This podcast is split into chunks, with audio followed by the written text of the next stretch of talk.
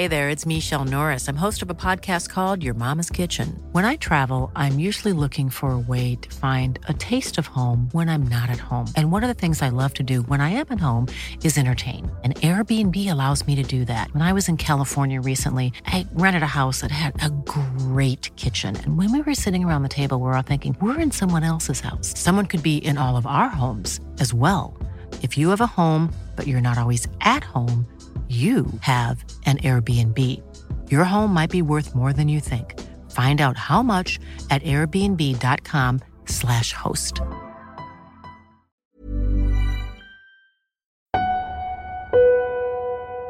Señales Podcast recomienda.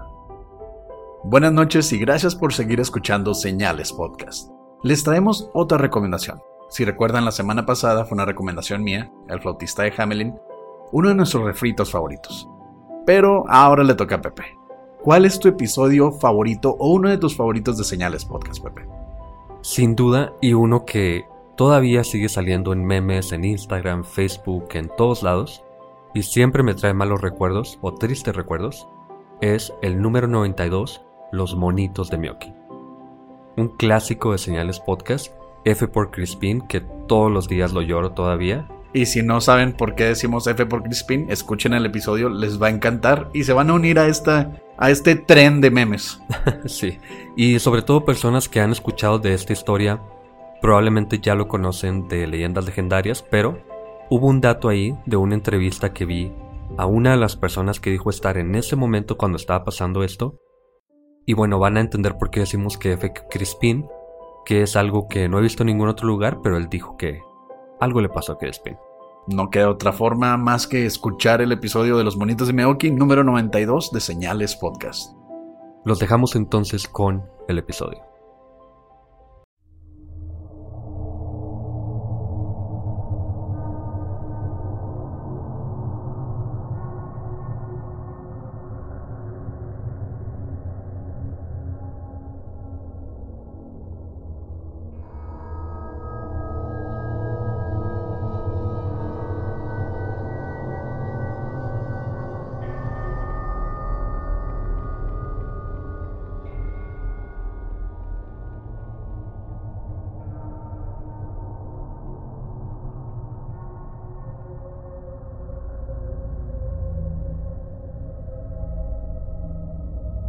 1987, los pobladores de un pequeño pueblo en México se vieron hipnotizados por la historia de unos pequeños seres extraterrestres que visitaban sus tierras.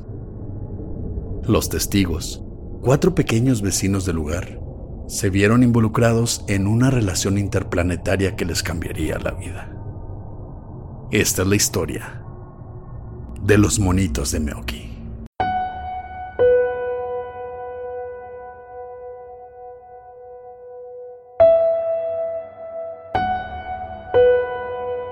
Estás escuchando Señales Podcast.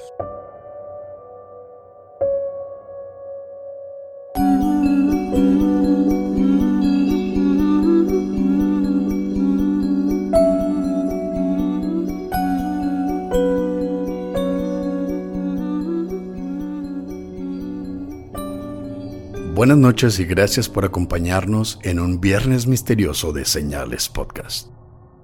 Como siempre, un saludo y un abrazo a Antonio de Relatos de Horror.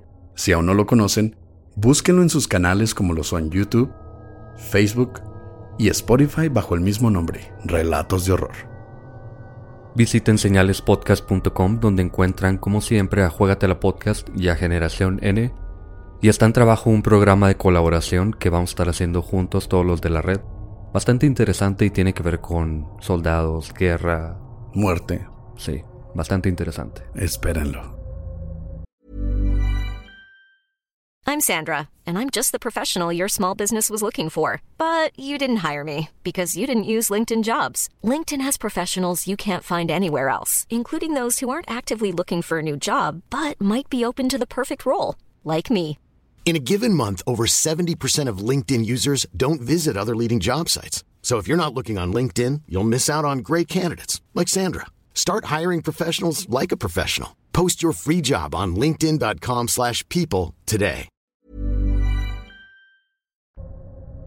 Pero ahora, Pepe, vamos con otro tema de nuestro estado. Algo que pasó en Chihuahua. Vamos a hablar de los monitos de Meoki. El 27 de octubre de 1987, varios niños del pueblo de Meoki, en el estado de Chihuahua, México, jugaban en el patio de casa de dos de ellos, Mario y su hermano Willy de 7 años, y dos vecinos más, Sergio y Javier de 12 y 11 años. Mientras los niños jugaban y corrían por el lugar, de pronto los sorprendió una luz roja que descendió sobre el patio y los indujo en un estado semi-inconsciente. Aunque no pasó a nada más. Pero otro día, mientras jugaban en el mismo lugar, los niños fueron testigos de unos hombrecitos de 15 centímetros aproximadamente que salieron de cuatro hoyos en la tierra. Los monitos eran humanoides, de tez pálida, ojos grandes de color rojo, sin orejas su nariz era apenas visible, la boca parecía ser solo un corte sobre la piel y apenas se movía al hablar. Tenían cabello amarillo, corto y puntiagudo. Sus manos y pies parecían las de un sapo con solo tres dedos y en sus pechos tenían un círculo rojo brillante. Uno de los niños se desmayó en ese instante y cuando los demás intentaron correr aterrados, los llamados monitos les convencieron de que no se fueran. No nos tengan miedo, nada les va a pasar. Este pobre cabrón que se quedó desmayado, lo dejaron ahí. Salieron corriendo los demás niños y... Chinga su madre. ¿Te quedas? Ni modo por pendejo te desmayaste. A ver qué te pasa con esos Güey, cuando tienes 7, 8 años no piensas en el honor, no piensas en tu amigo. Dices, chingue su madre, que no corra el gordo, güey, que se quede ahí, que lo chinguen. Yo me salvo. Yo sé, Pepe, yo sé que esto es difícil de asimilar. Yo sé que es un tema muy denso para ti. No, y yo creo en los. Bueno, quiero creer en los aliens. Pero en fin. salieron unos bonitos de la Tierra. Unos, al parecer, unos Iron Man porque tenían una luz en el pecho. Deja tú, tenían cabello güero, güey. Cabello güero. Cuando empezaron a escribirlos, yo pensé luego, luego en unos grises, ¿no? sí. Todo iba a los grises. Ojos grandes. El color rojo, pues, pudo haber sido un efecto de la luz sin orejas, nariz apenas visible. Tez pálida. Sí, tez pálida. Y luego la línea de la boca que apenas se movía al hablar, dije, son grises. Pero lo dicen, son, son güeros y traen una luz en el pecho. Entonces te pones a pensar en, en juguetes que yo no podía pagar cuando estaba chiquito. Desde ese día, los niños y los monitos estuvieron en contacto constante. O sea, los monitos y los niños se hicieron amigos al parecer y aunque jamás les dijeron de dónde venían, sí les explicaron que venían con la intención de estudiar la Tierra y las costumbres de los humanos, porque aparte hablaban español. Hay una teoría que no le doy mucho crédito, pero tiene cierto sentido, digamos, en la que todo lo paranormal, incluyendo demonios, fantasmas, aliens, todo esto es como que una misma energía y es una energía representada por las personas. Ya depende de ti cómo lo quieras como hacer físico o manifestar. Como un tulpa. Como un tulpa, pero no que lo estés tratando tú de hacer, sino que... ¿Como actividad poltergeist entonces? Algo parecido. Te topas de pronto con esta energía, con algo, y tú ya lo transformas a tu realidad. Ellos decidieron hacerlo un alien. Bueno, no decidieron, pero su mente lo transformó en un alien una persona, no sé, en Estados Unidos ve una niña de vestido blanco, no sé, cosas de este tipo. Y como están dentro de tu cerebro, obviamente tienen que hablar español porque, como decíamos en el primer episodio, que no está disponible. Que no existe. Bueno, no existe. No te vas a encontrar a un niño que hable inglés si no sabes hablar inglés. Sí, pues obviamente, si tú vas a Estados Unidos y te encuentras un fantasma, lo vas a ver hablando español porque es lo que tú comprendes, ¿no? Exactamente, así es. Yo no creo en eso. O sea, si yo voy a Japón me voy a encontrar un fantasma que no entiendo.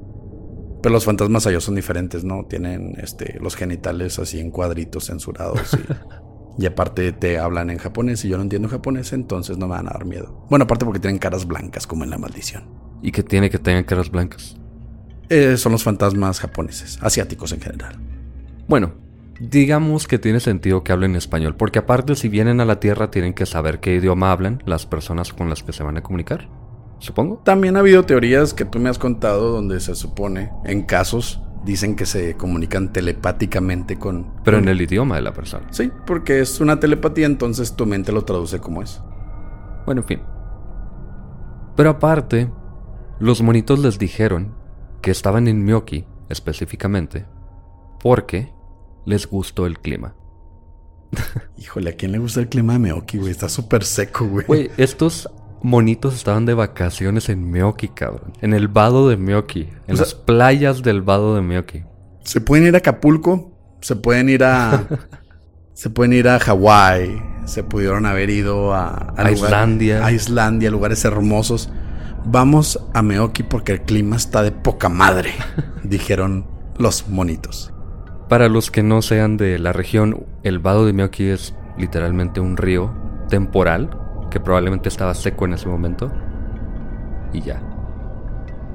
Digo, no tengo nada contra Meoki, pero tampoco es como que el destino turístico de México, mucho menos del mundo. La verdad no conozco a nadie aquí en Chihuahua, en México o en el mundo que haya dicho vámonos de vacaciones a Meoki, a menos de que sean foráneos que están estudiando aquí y digan vuelvo a mi pueblo. Mis papás van seguido a Meoki, fíjate, se la pasan muy bien allá, pero van por cajeta y cosas así.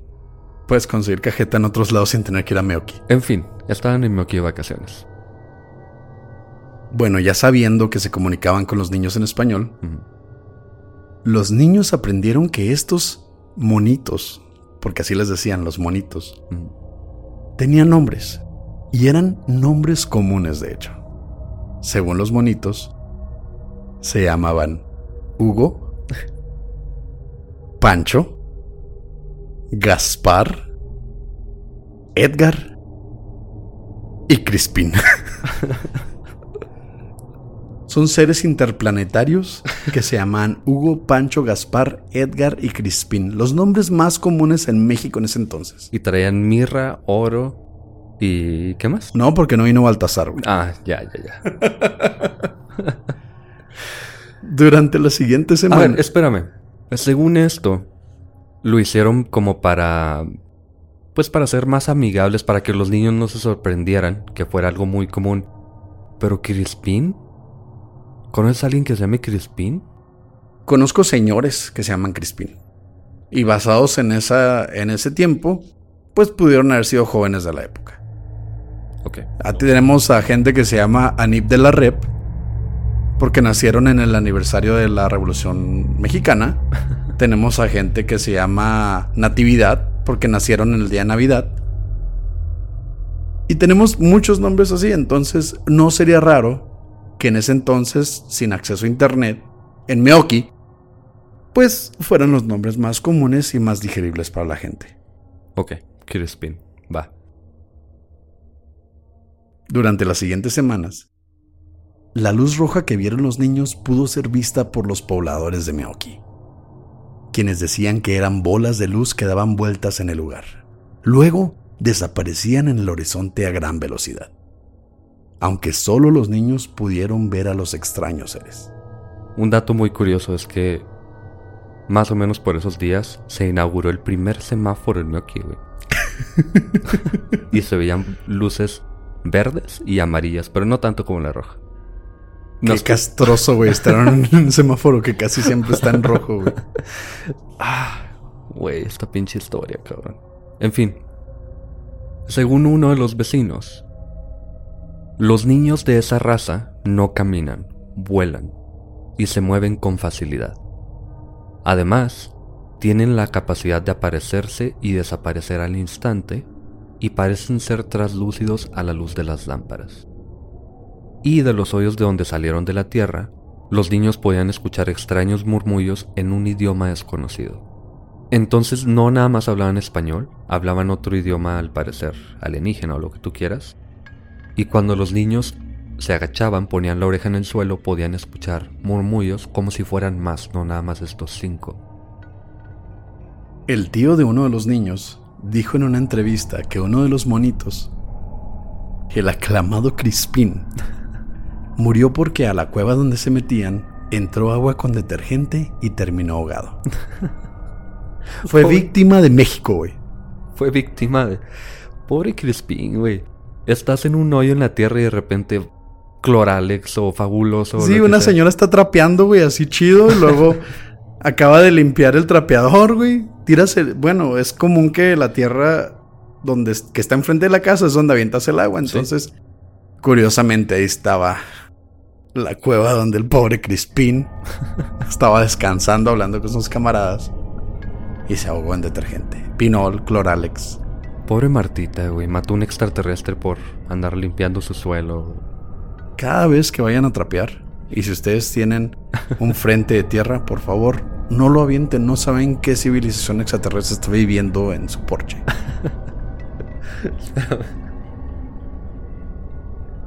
bueno, se murió Crispin. Pongan F en los comentarios por Crispin, por favor. Descanse en paz, Crispin. Bueno, en fin. En una ocasión, y por alguna razón, los niños jugaban afuera con los monitos y le hablaban a Daneira, hermana de Willy, para que saliera a verlos. Pero ella no les hacía caso. Ella tenía 15 años y decía, estos niños están imaginando cosas. O pues es común que cuando estás chiquito, a cualquier figura de acción le digas monito, ¿no? Es normal, yo estaba jugando con mis monitos. supongo que por eso no le dio importancia. Bueno, no salió. Y unos minutos después, Willy entró llorando a la casa y dijo que uno de los monitos lo había mordido. Los papás lo llevaron al hospital porque el niño tenía el dedo negro como quemado y según el paramédico que lo atendió, Willy jamás cambió su historia. Uno de los monitos lo había mordido. No sé por qué se habría encabronado, probablemente porque mataron por a Por la muerte de Crispin, güey. O sea, Crispin era el alma de la fiesta. Era el güey chido que te paga el pisto en la peda, el güey que pone su carro, güey. El conductor designado. y lo mataron con pinol, güey. Entonces, obviamente estaban encabronados. F por Crispin. F por Crispin. Pero el paramédico, intrigado por la historia, obviamente, porque es un niño serio de 7 años que te está diciendo la verdad a la cara, metió a los niños a diferentes cuartos en el hospital, les dio papel y colores y les pidió dibujar a los monitos. Y sorpresivamente, todos dibujaron humanoides de rasgos similares. Desde ese momento la voz se corrió por todo el pueblo. La verdad no podría darle mucho crédito a eso. Yo a esa edad, y creo que hasta el momento, hago dibujos de palitos. Entonces ve cuatro dibujos de palitos con ojos rojos y cabello güero. Aunque sean de palitos, si están dibujando lo mismo, si no es un Iron Man, a lo mejor ni existía Iron Man en ese entonces. No, no, existía para los niños de medio que creo. Bueno. Ni tampoco para nosotros. Si están dibujando lo mismo, algo hay ahí, al menos. Creo. Lo que no me explico es por qué, si eran compas, aunque se haya muerto Crispin, ¿por qué de pronto muerden al pobre niño? De seguro pensaron que el niño traía Cloralex. no sé, es como un cambio muy repentino de, de actitud, de algún, por alguna razón, no sé. Tal vez se dieron cuenta de que la raza inteligente que estaban visitando era mayor y no eran esos niños. ¿Cómo era mayor? Sí, se dieron cuenta de que la raza inteligente que ellos planeaban estudiar no eran esos niños. Se dieron cuenta de que... ¿Y para qué lo muerdes, güey? O sea, pues si por coraje, güey, perdiste unas semanas con unos niños en vez de estudiar una civilización completa. Si yo, coraje. Si yo fuera biólogo y estuviera estudiando, no sé, un grupo de lobos y estoy con los cachorritos y digo, no, estos güeyes no me sirven, no lo voy a morder, güey. Sí, güey, si llevas semanas en eso, invertiste un chingo de feria y aparte se murió tu camarada Crispín, güey, que era tu mejor amigo de la infancia, güey, aquel que te daba tu, el lápiz en la primaria, el que no estaba mordido. Tú dices, no mamen, me hicieron perder el tiempo. Lo muerdes, güey. Es un impulso, güey. Tú le pondrías un chingazo a alguien, pero este güey pues, mordió. ok. Aparte no pueden abrir la boca, así que eso me hace dudar sí, un poco. Sí, eso también hace dudar bastante. Bueno, en fin, lo mordió. Punto. Se dice que un amigo de los niños quiso ver a los monitos. Pero con toda la atención de las personas, la señora de la casa no quería aceptar visitas. La asesina, no la que mató a Crispin. Estaba harta de todo el murmullo. Así que uno de los niños dejó entrar a su amigo cuando ya todos estaban dormidos. El niño, al parecer, pudo ver a uno de ellos, quien le dijo que le iban a dejar un recuerdo. A los pocos días, el pobre niño tuvo que ser llevado al hospital donde fue operado de emergencia del apéndice. Tal vez fue el recuerdo que le prometieron. Ya la traen contra todos estos cabrones. Ya es una declaración de guerra de los monitos contra Meoki, güey. contra Meoki, contra el ejército de Meoki. Pendejo. No sé, se me hace como muy... Esto obviamente son rumores. Esto del niño que fue operado del apéndice y todo esto. Algo súper común que pasa de repente. En un niño, güey. Hay niños a los que los operan del apéndice, es muy común. Bueno, sí. En fin, yo creo que es un rumor, pero bueno. Por los siguientes meses, principalmente gracias al periodista Manuel Briceño, él cubrió la nota para los periódicos Novedades y también El Heraldo. El Heraldo es un periódico muy conocido aquí en Chihuahua. Realmente creo que es el más grande de aquí en Chihuahua. La noticia se volvió sensación mundial. Cientos de personas visitaban Meoki con la intención de ver las luces, los hoyos en el suelo o, con suerte, a los monitos. Creo, no estoy seguro, creo que este es el eslogan hasta el momento de Meoki. De ir a ver las luces, los hoyos y los monitos. el domicilio obviamente se volvió atracción turística de la noche a la mañana. Y como es México, querido México, los vecinos comenzaron a vender globos, gorditas y churros. Qué rico, güey, unos churros, güey. Vas a Meoki y unos churros. Y un globo en forma de monito. Además, camisetas y demás recuerdos de los, entre comillas, aliens de Meoki. Por ahí escuché que los churros eran de otro mundo.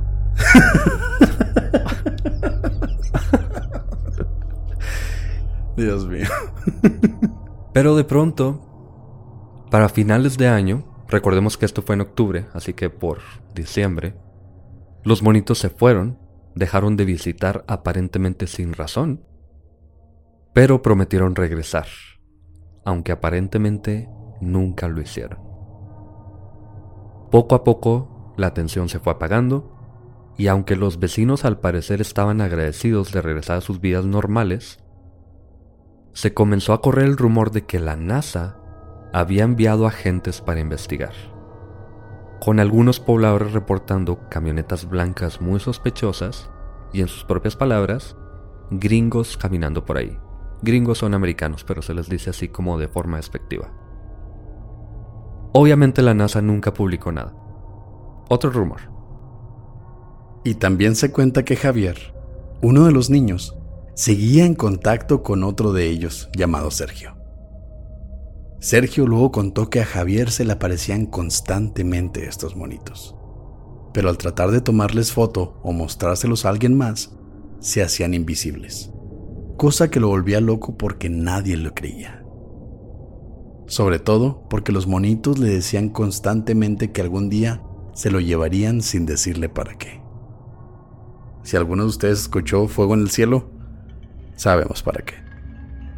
Esto pasó por años, por 15, 20 años. Y le decían, no puedes decirle a nadie de nosotros. Él intentaba mostrarle a alguien más. No, no los podían ver porque eran invisibles, convenientemente. Pero dijeron que un día se lo iban a llevar, y esto lo tenía traumadísimo. Y aparentemente lo hicieron.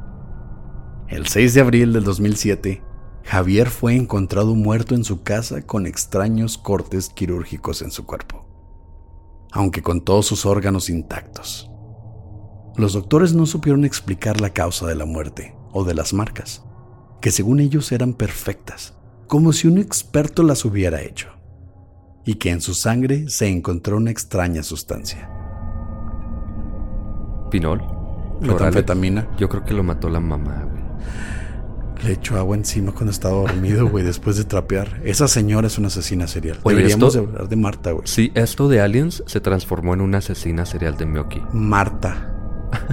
la matabemonitos.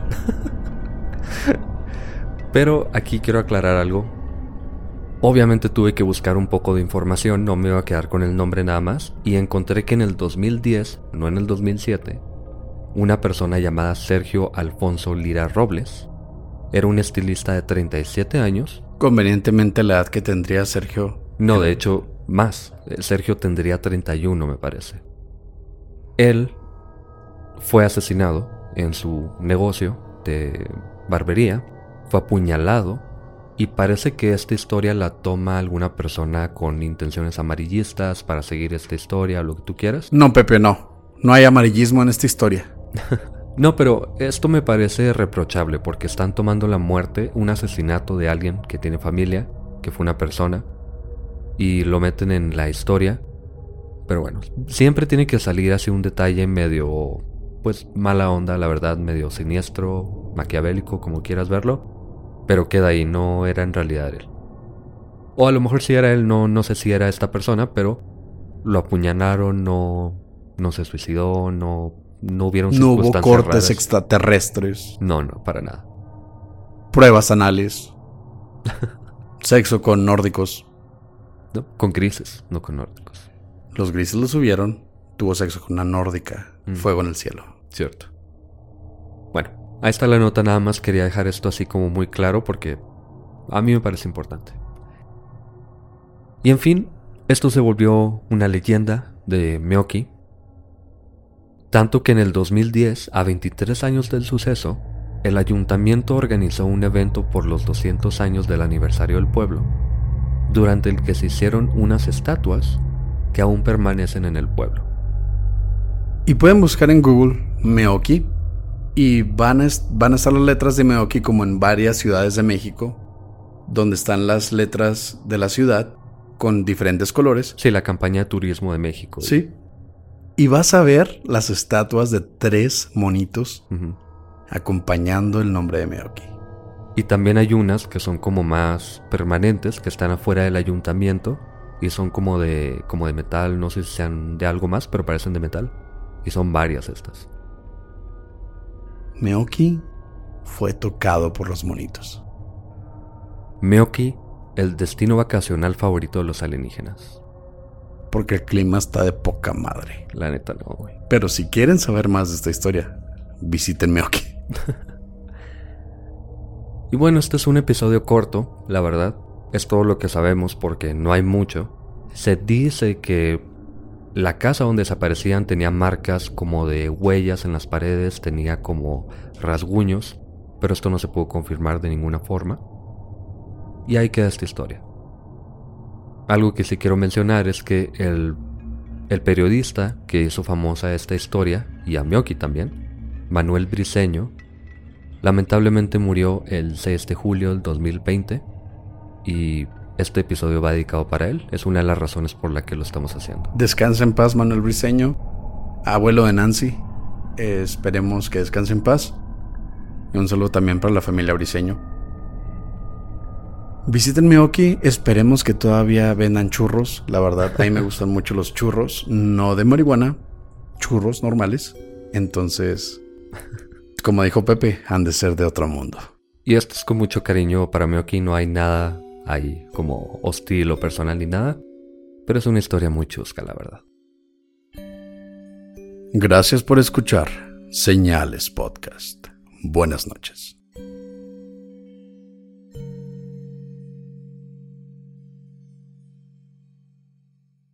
Buenas noches. Si te gusta la música, te encantará utilizar la aplicación de Amazon Music. Dentro de todas las cosas increíbles que te ofrece Amazon, después de usar Amazon Music por un tiempo, lo que me encanta es que tiene millones de canciones y cientos de podcasts para escuchar gratis. Puedes seguir los podcasts que te gustan, como nosotros, señales y puedes descargarlos para escucharlos sin conexión. O solo pide Alexa para comenzar a escuchar en tu dispositivo Echo o Fire TV. También con la transmisión de música gratuita de Amazon Music obtienes acceso a miles de estaciones y las mejores listas, gratis. Algunos de los playlists que más me gustan son, por ejemplo, Rediscover the 80s, que es rock de los 80s. Carnitas Rockers. También.